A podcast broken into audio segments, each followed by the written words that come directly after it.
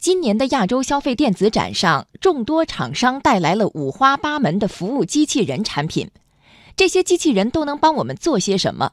来听央广经济之声记者赵科的报道。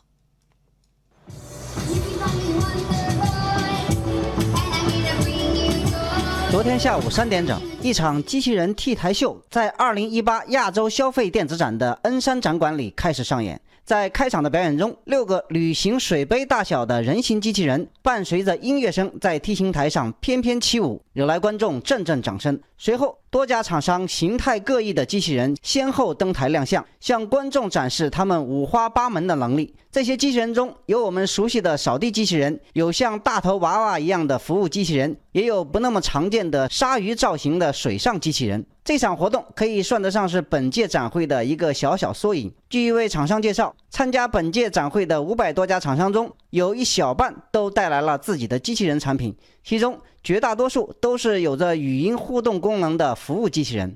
你好，艾米。好。今天上海天气怎么样？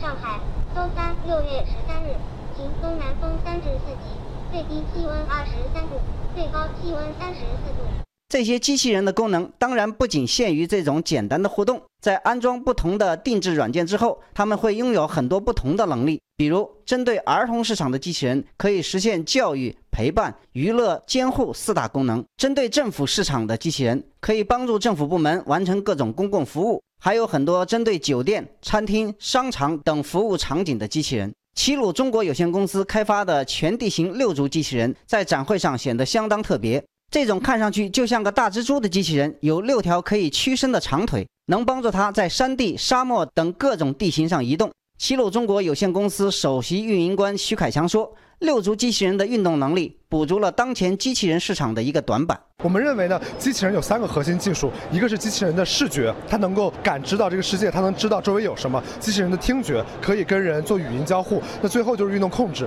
运动控制现在是机器人市场的一个短板。大多数我们市面上的机器人，它的运动能力都非常的弱，或者只能以一种固定的模式去运动。那我们希望呢，就是说在今年的这个包括未来的机器人的发展中，能够看到越来越多的这种有运动能力的机器人，让机器人真的能够在每个人的生活中。有帮助。统计数据显示，二零一六年中国服务机器人市场规模为十点三亿美元，二零一八年将达到十七点二亿美元，未来五年的年均复合增长率大约为百分之二十八点七。不过，目前国内的服务机器人大多成本高昂，就算是消费级产品，价格也不够亲民，同时在技术上也不够成熟。南京阿凡达机器人科技有限公司市场部设计师严怀楚说。中国的服务机器人产业还有很长的路要走。现在国内这个机器人产品的话，还是一个起步阶段，所有的技术，包括底层的技术，远远没有达到一个成熟的阶段。所以说，现在机器人的最终的体验来讲的话，还是需要很长的路来走的。